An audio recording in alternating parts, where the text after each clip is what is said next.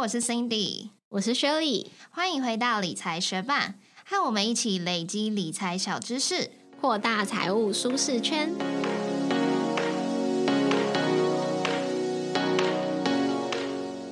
在前几天，美国系股银行 Silicon Valley Bank，简称 SVB，它在市场上掀起了一阵轰动。因为在前几天，也就是三月八号时，SVB 它宣布出售价值两百一十亿美元的证券资产，并且会认列高达十八亿美元的亏损。那为了巩固财务，它的母公司 SVB 金融集团也计划发行价值二十二点五亿美元的新股。但是这样子的举动却引发市场对于 S V B 将会出现流动性危机的担忧，也导致 S V B 母公司它的股价暴跌超过六十趴，当日盘后又再跌了二十二趴。那目前联邦存款保险公司 FDIC，它为了避免金融风险再度的扩散，它就采取了行动，关闭并且接管了 SVB。那究竟是发生了什么事情，让细谷银行 SVB 它会在短短的四十八小时内倒闭呢？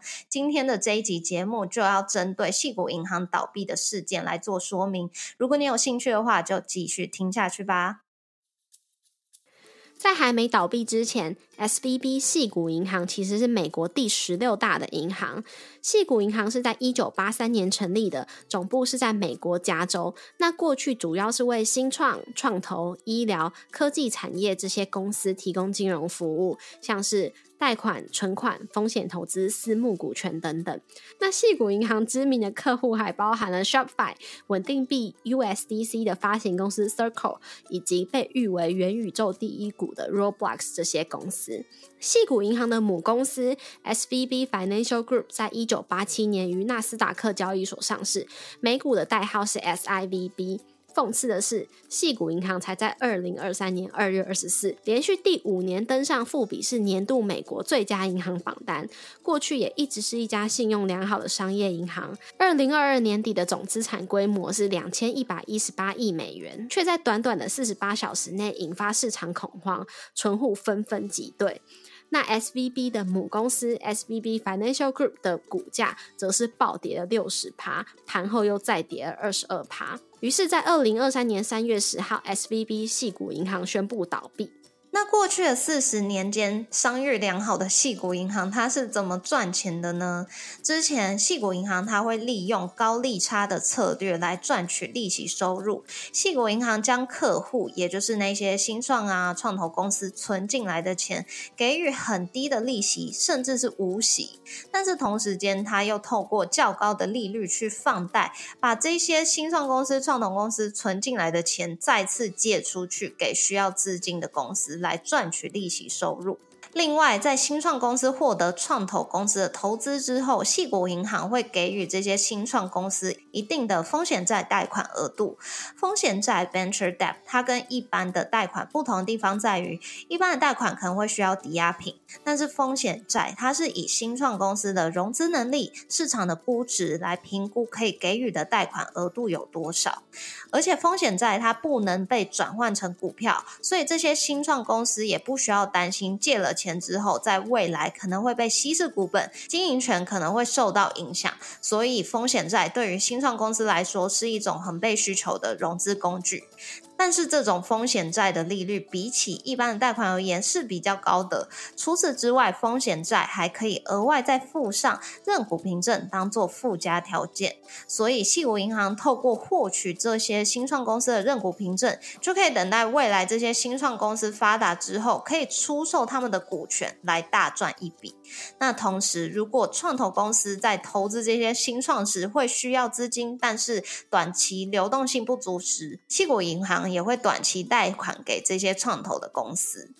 那从二零二零年年中开始，七国银行也开始买入美国的中长期国债以及不动产抵押贷款债券 （MBS），期待这些安全资产可以获得部分的收益。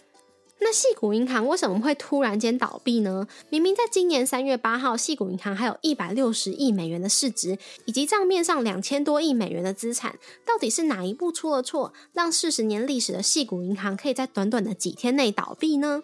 其实，细谷银行会倒闭，就是因为出现流动性问题，导致市场恐慌，因而爆发挤兑潮。而细谷银行的流动性问题，大概可以归类为几个原因。第一个就是热钱退去，企业开始提款。因为细谷银行大部分的客户是以科技产业为主的新创公司、创投公司，在过去几十年间，细谷银行从这些公司获得了大量的现金。但是自从二零二二年开始升旗循环后，热钱退去，这些公司开始在融资方面遇到困难，不再像过去一样可以很简单的募集到资金。然而，这些公司的开销并不会减少嘛，一样持续在烧钱，所以这些公司就开始从银行提款，导致细谷银行的存款持续减少。二零二二年，细谷银行全年的存款就减少了一百六十亿美元。那也因为这样，在今年三月八号，西谷银行不得不抛售两百一十亿美元的资产，来让客户能够顺利提款。再来，因为美国实施量化宽松，在二零二零年还有二零二一年都处于低利率的时代，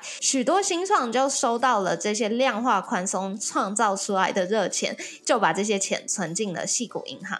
那细股银行收到了大笔的存款，照理来说就是要放贷给客户来赚利息收入嘛。可是当时细股银行的客户们并没有缺钱，所以他的钱根本就借不出去，手上现金多到不行的细谷银行，他就把这一些大量的存款买入固定收益的美国公债，还有不动产抵押贷款债券。即使在低利率的时代，对于细股银行来说，投资这些债券可以拿利息，仍然是有利无弊。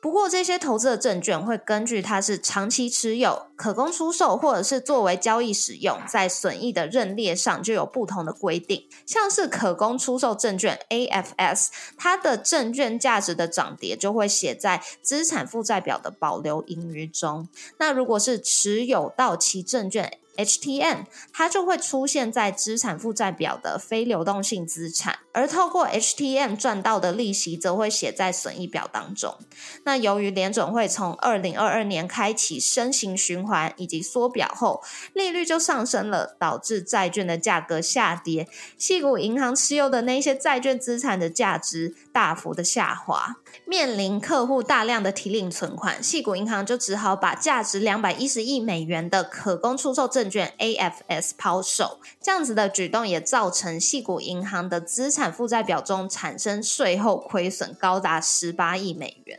虽然为了满足存户们提款的需求，细股银行抛售了两百一十亿美元的债券，也认赔了十八亿美元。但就算是亏损，这其实也代表细谷银行得到了变卖过后两百多亿美元的资产嘛。但是为了确保它营运顺利，细谷银行它也想再募资二十二点五亿美元的资金，想以普通股还有优先股，想以出售普通股跟优先股来补回前面认赔亏损的部分。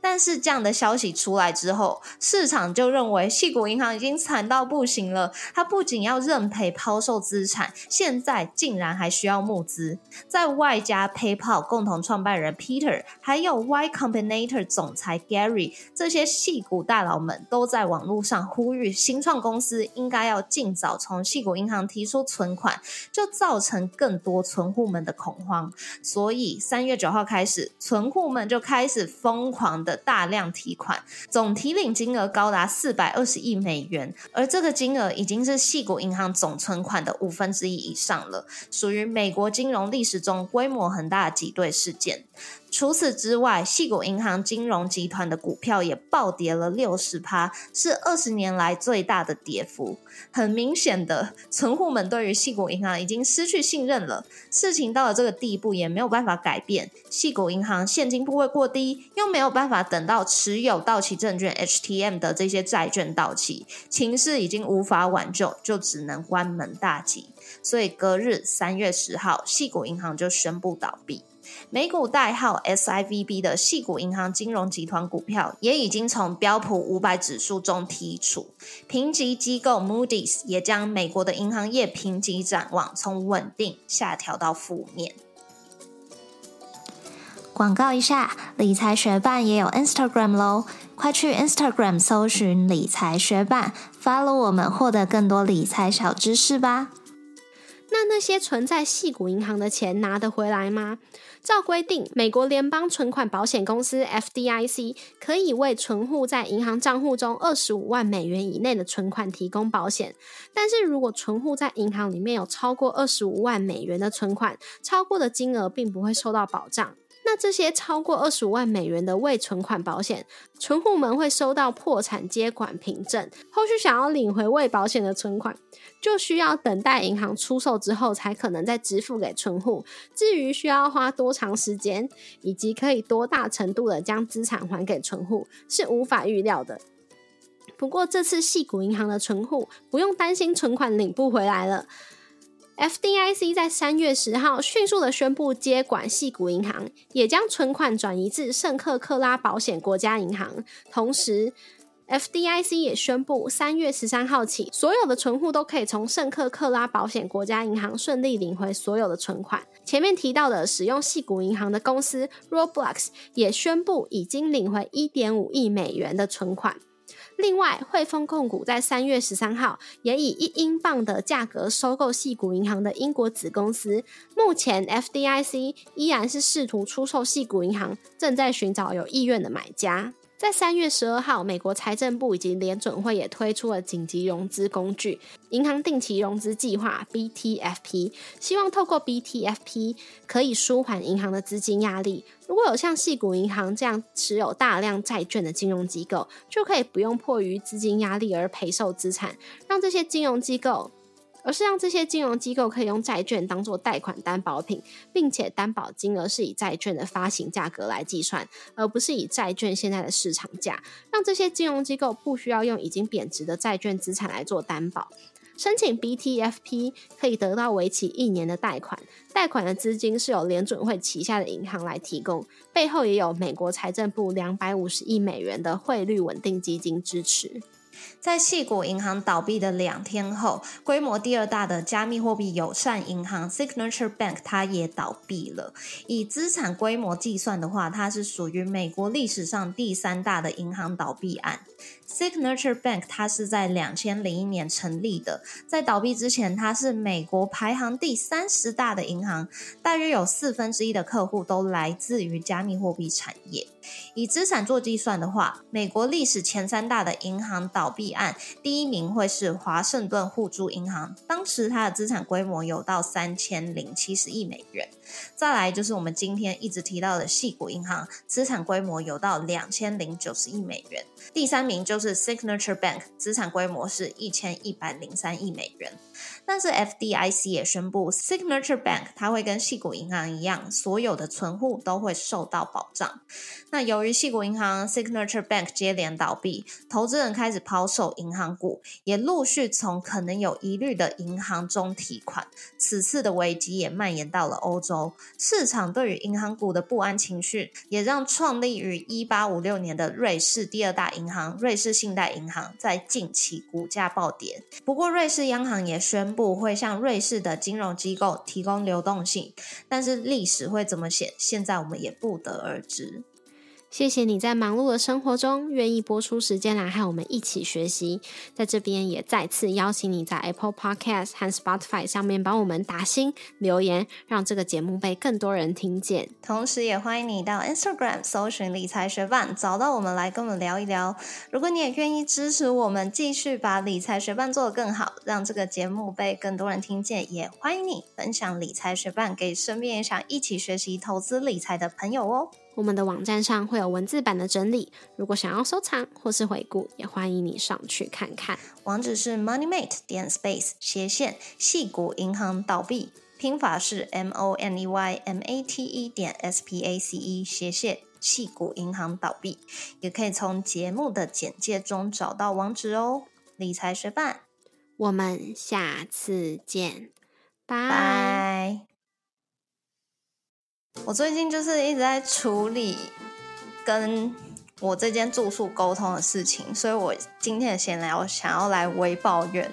或是中等抱怨，我不知道。反正我可以分享一下我这次整个澳洲行订房的过程。我其实都是从那个 Booking.com 上面去订的。哎，这不是夜配哦，我只是纯分享，就是因为我。我用步听导航已经很多年，大概从可能六七年前就开始了，所以呢，我就一路订订订，我就变成他那个客户等级里面最高等。哦，你是最高等。对对对，我是最高等。然后呢，变成最高等之后，就会有一些好处，就是有一些房源它会真的特别低价，然后偶尔就是还有更优惠。然后如果是最高等级的这个会员的话，他可能对于你的客服会优先处理。然后我这次还有免费得到一个机场接送的服务，所以我就觉得还蛮不错的。嗯，但是呢，我这次就是从雪梨开始，我是先住一个嗯饭店，然后住了大概五天之后，我还是在雪梨，可是我们就换到了一间公寓式的酒店。那那种公寓式的酒店就是会有厨房，然后比较像一般租屋的那种感觉的配置。那会想要换到公寓室，就是因为就是还是住蛮长的，所以就是会想要自己煮菜什么的。所以那时候是我跟我妈就决定我们要搬到公寓室。然后在墨尔本之后，我也是订了一间公寓式的酒店，但是我还没有订满，就是我会三十号离开墨尔本，但是我目前只订到二十五号的住宿，就是想看说我有没有换下一家。那从第一开始，从一开始住那个。在雪梨住饭店的时候，我就觉得还蛮开心，因为那间饭店走路去歌剧院那些比较知名的景点，大概都只要十分钟。然后它的服务又很好，就是基本上我刚刚讲说，哎，我缺行李架，或者是说，哎，我想要浴巾什么，大概都五到十分钟内就会立刻帮我送上来。然后每一个服务人员，他们的房务啊，甚至是清洁人员，他们都整个笑脸迎人，然后会跟你闲聊什么，所以就是服务态度非常好，让我觉得有五星级饭店的专业感。虽然它的设施就是比较普通，因为虽然是我选。那个闹区的饭店，但是我还是选比较便宜一点的，因为资金有限。嗯，然后后来换到那个雪梨的公寓式酒店之后，我就知道说它的服务应该不会那么好。然后那种公寓式酒店，就是它会拥有一整栋那个嗯大楼，全部都是他的房间，然后他会分说可能呃那种 studio，就是它没有。隔间，它就是那个空间里面会有床，然后会有厨房，会有一个小小的休息区加厕所什么的，全部都在一个空间里面。然后另外一种再高级一点，就是它会变成套房式的，就是说你的床那个区域会变成一间一间套房，然后旁边有厕所，但是你额外会多出另外一个隔出来的区域，就是客厅跟厨房这样子。对，然后再来更高级，可能它就是有两个房间啊，或者是它有两个那种客厅啊，或者是它有更高的景观啊，等等等。然后呢，接着就要换来墨尔本这间公寓式酒店了。但是我在订房的时候，我就知道说，哎，这间的评论都会写到说，这里的接待处。蛮诡异的，就是 check in 的方式很奇怪，什么下午五点过后就没有办法在那一栋大楼领到钥匙，要到另外一栋，然后领完钥匙自己再回来开门什么，所以我就知道这间的服务好像有点问题。然后它的评价是七点九。通常我自己选住宿就是在 Booking.com 上面，再次声明这不是也配，这是我个人经验，就是八分以上我才会选，因为是比较有，嗯我觉得综合下来是我多年观察是比较有保障、安全一点的住宿，所以它七点九的时候我就其实很疑虑了。但是我那时候在找宿的时候，找住宿的时候，我就发现说商业区的都很贵，然后我们要住的那个期间，反正就是也有点难订房，然后。总结下来就是这间比较便宜，那也有别的选择，可是可能就要花再多个，呃，可能两三万之类的。所以呢，我就想说叫我妈一起来决定。但是这一间有一个很特别的点，就是它非常非常的高，它有到一百层楼。所以呢，我妈就是。对，它一百层楼，太高了吧，超高的。然后呢，我妈就是被这个房间的高楼层给吸引，因为我们在看上面的照片的时候，就是有一些房间，它的窗户看出去，它是在云的上面哎，就是很扯的高度。然后反正就是景观看起来很好，所以我妈我就说，我就跟我妈提醒说，可是我看她这里的接待处可能有一些。服务上面不是很好，所以就是要记得说。来这间饭店，他可能服务不会很好。但我妈就说没关系，她没有住过这么景观这么高的房间，她很期待，所以就是不管怎么样，她就觉得可以，对啊，可以接受。然后我们就进来之后，就是那一天在 check in 的时候，真的就很奇怪，因为他我之前就有看到说，他其实这栋大楼是有分 hotel 的部分，然后另外一半是分住户的部分，所以他也是有一般的住户在这里面。然后我才知道说，原来 hotel 是没有实体的接待处的，它一楼的接待处都是针对住户的，所以我去问也得不到答案。但那一天刚好 check in 的时候很幸运吗？反正就是柜台有一个站着的人，他就说他是 hotel 可以帮我们 check in。虽然我们也等了很久，后来就顺利 check in，但是在 check in 的过程中，就是他也完全没有跟我介绍任何。任何事情，他就给我两张须知 A4 的须知，然后就说你回房间可以看，然后就问我说你要几个钥匙，就这样就结束了这个 check in 流程，跟要我的信用卡而已，就这么简单。所以我就一无所知的来到现在这个房间，然后看出去真的景观超好的，就是晚上我在这边就是都可以看夜景，然后早上起床来这边看，你也会觉得说很像花门票进去景观台看风景的感觉，所以就。觉得还景观是蛮不错的，但是呢，我来的第一天晚上，我就想跟他要东西啊，我想要跟他要拖鞋啊，然后我们住那么多天，一定会需要更多的什么沐浴用品啊，或者是洗碗巾什么之类的，所以我就想要一次都跟他要完。然后呢，我就发现说，那个须知上面根本就是没有告诉我说我要怎么联络他们。另外，我就在房间看到一张表，是可以扫 QR code，他们有线上的客服，所以我就联络了线上客服。线上的客服就告诉我说，他会帮我写 email 给这间住宿的客服。然后我就想说好，然后呢，到了隔天之后呢，我都没有拿到任何，我都没有拿到任何东西，所以我就再一次联络线上客服，又变成另外一个客服。来跟我服务，他又要再跟我问一次所有的情况，我就跟他讲了之后，他就说他们这边没有办法处理，但是他会就是叫我帮我再次通知，然后我就说已经通知过，他就说那不然你打这支电话，然后呢，我就想说好，那我打了某支他们就是这个住宿的客服电话，我打了之后，我早上打哦，他就说呃，the phone number is now un unavailable。就是他没有办法，他现在就是不能接通就对了。然后我就下午再打，一样 unavailable。我想说，到底我要怎么联络到这个人？然后那个线上的客服就跟我讲说，你可以去楼下的服务处。那我就去楼下服务处，他就说他这里是针对住宿的，所以也不是针对住户的，所以也不是针对像我这种 hotel 的住客。所以呢，我就觉得很无助，然后呢，我就再一次跟那个线上客服大幅抱怨，我也联络了 Booking.com 的客服，跟他抱怨这件事情，然后我就觉得很扯来了，Booking.com 的客服就说他们现在也联络不到这间住宿的客服，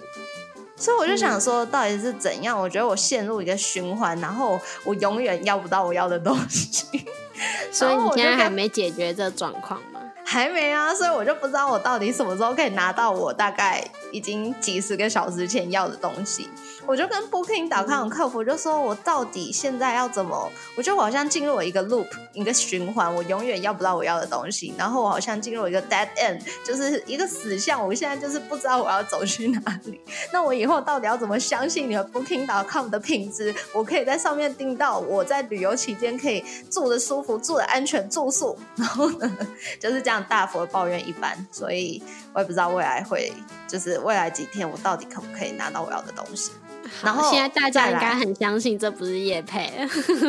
对。然后呢，再来就是，我不是说我只订到二十五号的住宿吗？可是我在问那个 online chat 线上客服的时候，我说我想要再多订二六到三十的住宿，因为后来我们就是觉得说搬东西很麻烦，不想再换第二间住宿了，所以就想要跟他多订。这时候他就很可以处理哦，是不是觉得很烦？反正我就觉得哦，这间。那你们如果一直，如果你们在二十五号之前都没有拿到你们要的东西，你们还要再继续订二六之后的在同一间吗？我明天会观察看看，因为我还没有订哦。然后我还另外想分享，就是说，因为我那时候在问他二六到三十的住宿的时候，他就给了我一个价钱。但是我刚就有说到我在 Booking.com 的那个会员等级比较高嘛，所以我就发现说我在 Booking.com 上面看到的价钱还比较低，所以呢，我就跟他讲说，还是我可以，我就跟他讲说，我可以在 Booking.com 上面住定吗？然后他就说，那这样的话，我就要看房间的状况，我没有办法告诉你说你可不可以用同一间房间。也就是说，他说如果我在 Booking.com 上面订的话，我可能二五我还要搬出去，二六早上我还要搬出去，然后重新 check in，嗯二六下午才进来，这就很麻烦、啊。他就说，但是如果你现在跟我订的话，我就可以直接帮你用同一间房间。然后我就跟他讲说，但是 Booking.com 上面的价钱比较便宜啊，为什么会这样？然后他就立马说他可以给我相同价格。所以嗯就是呼吁学伴们，就是其实为什么我之前会用 Booking.com，是因为我觉得它可以免费取消，我觉得还蛮方便。就是在假期前，你可以先安排好所有住宿。可是如果你想要临时反悔，或者是临临时又看到另外一间比较好的，你都可以在免费取消的期限前取消。我就觉得这个蛮赞的。但是现在很多订房网都可以这样做，我只是说我当初选择的原因。但是在 Booking.com 或者是一些订房网上面去订房的话，有时候都会比你自己去这个订房的，你自己去这些住宿的网站，或者是直接打电话去这些住宿来的贵，因为毕竟他们就是必须要抽手续费嘛，然后所以有一些住宿他们都会报价是比较高的，所以呢，大家可以，嗯嗯嗯，我通常都觉得不晓得他们的定价策略是什么，官网都是最贵，然后在这种订房平台上面都比较便宜。哦，那可能就是看每一个住宿不同吧，因为蛮多我遇到就是其实你自己去订是比较便宜的，所以嗯，就是也不一定啊，所以大家就是参考看看，就 分享我也抱怨一下我现在的状况。我通常会直接打电话去订，或者是在那种官方网站上面订，都只是可能是国旅补助，然后他们不能接受像这种国外的订房平台的时候，我才会直接跟那个饭店订。要不然我都觉得嗯他们、他们虽然会定一个原价，然后什么平日价、假日价。什么暑期假，还有什么就是旺季跟淡季的价格，可是常常都是在就是订房平台上面比较便宜，哦，但就是可以比较一下。